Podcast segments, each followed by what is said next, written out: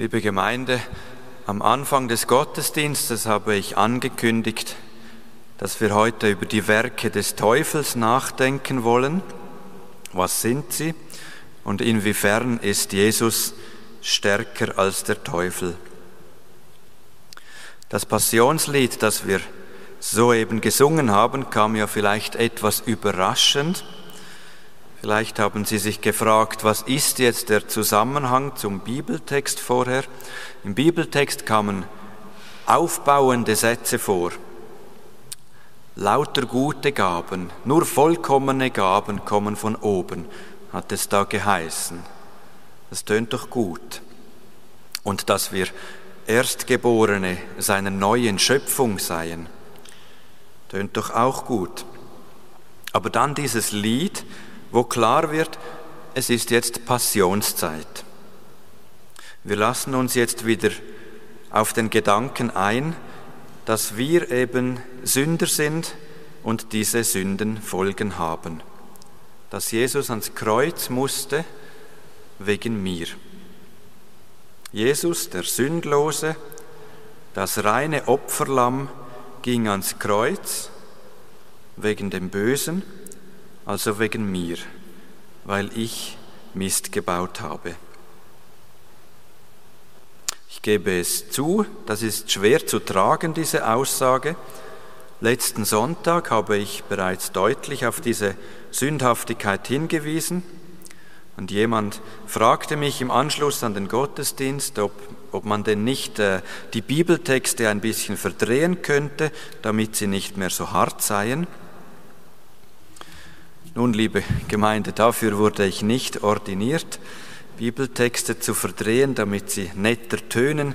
Das ist nicht mein Auftrag und das wissen Sie auch. Der Auftrag von uns Pfarrpersonen ist viel schöner. Wir dürfen das Evangelium verkündigen, so wie es in der Bibel Alten und Neuen Testamentes überliefert ist. Das Evangelium, das heißt die Ankündigung, dass da ein neuer Herrscher antritt. Wörtlich übersetzt heißt Evangelium gute Nachricht, Ev, Eu, gut und Angelio, Angelos, der Ankündiger, Angelium, die, die Nachricht, gute Nachricht ist so die wörtliche Übersetzung und die Bedeutung davon, von diesem Wort Evangelium, die Bedeutung ist, dass ein neuer Kaiser jetzt da ist. Evangelium bedeutet, das Volk darf sich freuen, es erhält eine gute Nachricht, nämlich ein neuer Herrscher ist jetzt da. Wir sind nicht führerlos, sondern es ist jemand da, der uns führt. Und Evangelium Jesu Christi bedeutet eben, es ist Jesus Christus, der unser Herr ist. Ihm sollen wir uns beugen. Ja, das Wort Evangelium beinhaltet auch den Aufruf, uns diesem neuen Herrn zu beugen, uns ihm anzuvertrauen. Liebe Gemeinde, das ist eine wahnsinnig gute Nachricht. Unser Herr ist nicht mehr der Kaiser in Rom, der Gewaltherrscher, der keine Rücksicht auf das menschliche Leben genommen hat. Und unser Herr, unser Herr ist nicht, nicht der Arbeitgeber und nicht der Milchpreis. Unser Herr ist nicht der Markt und nicht die Regierung in Bern. Diese ist zwar von ihm eingesetzt, aber der Kaiser, der, der oberste Herr, ist Jesus. Unser Herr ist auch nicht die Vergangenheit,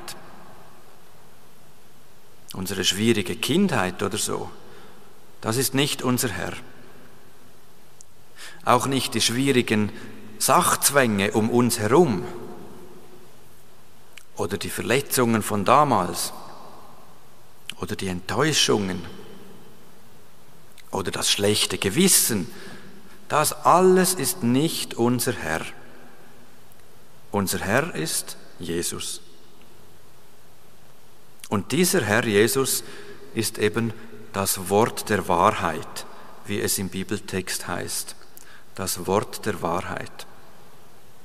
Jesus sagt in absoluter Ehrlichkeit, was du, lieber Mensch, Böses tust, das ist böse. Wenn du dich zum Bösen versuchen lässt, dann ist nicht der liebe Gott daran schuld. Es ist nicht er, der dich in Versuchung führt, sondern deine eigene Begehrlichkeit.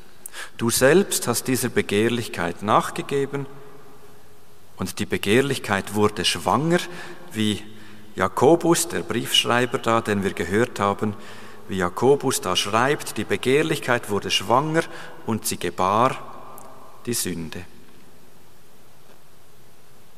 Lasst euch nicht irreführen, sagt Jakobus. Lasst euch nicht irreführen. Und meint nicht, ihr hättet eine Ausrede. Das, was von Gott kommt, ist nicht die Versuchung. Von Gott kommt nur Gutes. Gott ist nicht sowohl als auch. Das ist gemeint, wenn er schreibt, bei ihm gibt es kein Zu- und Abnehmen des Lichtes und keine Verfinsterung. Da kann man denken an die Situation, wenn man in der Nacht draußen ist und an den Himmel sieht und es hat vielleicht ein bisschen Dunst, der Mond oder die Sterne werden mal ein bisschen heller, mal ein bisschen dünkler, zum Teil verschwinden sie fast. Jakobus schreibt, nein, bei Gott gibt es nicht ein Zu- und Abnehmen des Lichtes, es gibt da kein Flackern. Gott ist die reine Güte und die reine Liebe. Er verführt uns nicht. Es ist in uns drin die Neigung der Versuchung nachzugeben und uns auf Abwege bringen zu lassen. Nun, wo ist jetzt aber die gute Nachricht in dem Ganzen? Also erstens, die Wahrheit macht uns frei. Wir können von der Sünde nicht frei werden, wenn wir ihr nicht ins Auge schauen, wenn wir nicht zugeben, dass wir da dem Teufel Platz gemacht haben in uns drinnen. Ohne diese Wahrheit gibt es kein Freisein. Darum sind die Lieder in unserem Gesangbuch und gerade speziell das Lied vorher so deutlich. Die Strafe hätte ich verdient, ich hätte sie verdient, aber Jesus hat sie für mich getragen. Und das ist eben zweitens die gute Nachricht. Gott vergibt uns. Alles, was wir ehrlich bekennen, ist abgewaschen durch das teure Blut Christi. Alles ist rein geworden durch dieses Wort Gottes. Aus seinem freien Willen hat er uns das Wort der Wahrheit, nein, aus seinem freien Willen hat er uns durch das Wort der Wahrheit ein neues Leben geschenkt. So hat es geheißen im Bibeltext. Aus seinem freien Willen hat er uns durch das Wort der Wahrheit ein neues Leben geschenkt. Wir können neu leben, wenn wir die Wahrheit zulassen und uns diesem ehrlichen Blick von Jesus auf uns aussetzen, der uns durchschaut, der alles weiß von uns, der sagt, ich gehe ans Kreuz für dich und mache allen Schaden wieder gut, damit du lebest.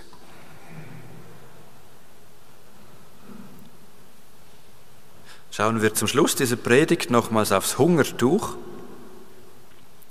Es hängt jetzt heute zum ersten Mal hier. Die nächsten zwei, drei Mal werde ich auch ein, zwei Details aus diesem Buch ähm, darauf hinweisen. Schauen wir jetzt mal rechts im Bild.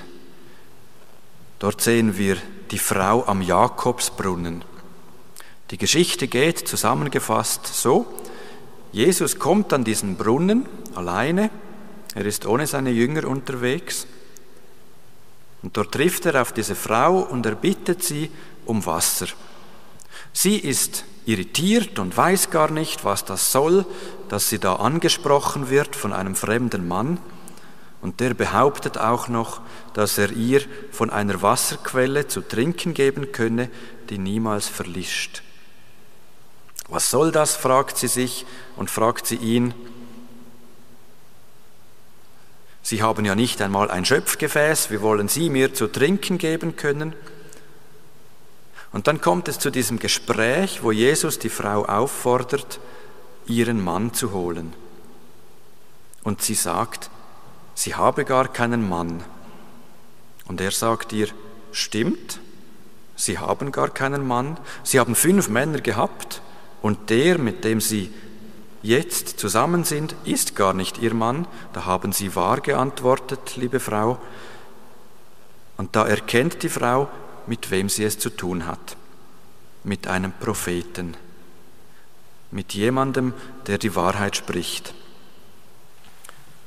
Und Jesus bestätigt ihr dies und das Gespräch geht weiter und unter anderem fällt noch folgender Satz.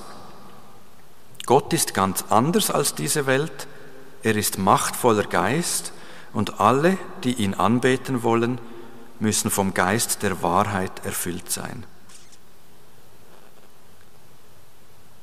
Das, liebe Gemeinde, ist die gute Nachricht, dass Gott die Wahrheit ist und wir Gott anbeten können, aber nur in der Wahrheit. Und der Teufel, der hasst die Wahrheit. Er ist der, der alles verleugnet und nicht wahrhaben will, aber die Wahrheit ist stärker. Der Teufel ist sehr stark in dieser Welt. Er wird sogar genannt, wie eingangs erwähnt, der Fürst dieser Welt. Er regiert nämlich über vieles. Er regierte über diese Frau am Jakobsbrunnen. Sie ist in einer, in, in einer Unruhe drin, weil sie hatte fünf Männer und jetzt ist sie auch mit einem zusammen, aber nicht wirklich, nur im Geheimen, nur in der Lüge. Sie lebt in einer ewigen Unruhe. Und da kommt Jesus und spricht aus, was Sache ist und es tut dir gut. Die Wahrheit, die ihr ins Gesicht gesprochen wird, macht sie frei. Die Werke des Teufels sind zerstört worden in dem Moment, wo Jesus die Wahrheit ausgesprochen hat. Ich glaube, Martin Luther, als er dieses schöne Lied Ein feste Burg ist unser Gott getextet hat, da hat er vielleicht auch an solche Situationen gedacht. Ein Wörtlein und die Macht des Teufels, die Macht der Lüge ist zerstört. Wenn Jesus kommt und die Wahrheit ausgesprochen wird, dann kann der Teufel abfahren. Die Unruhe, die Unsicherheit ist kaputt, weil die Wahrheit wurde ja ausgesprochen. Das Bild auf dem Hungertuch hält den Satz fest, den Jesus zu der Frau spricht. Wer aber von dem Wasser trinkt, das ich ihm geben werde, wird nie mehr Durst haben. Ich gebe ihm Wasser, das in ihm zu einer Quelle wird, die bis ins ewige Leben weitersprudelt.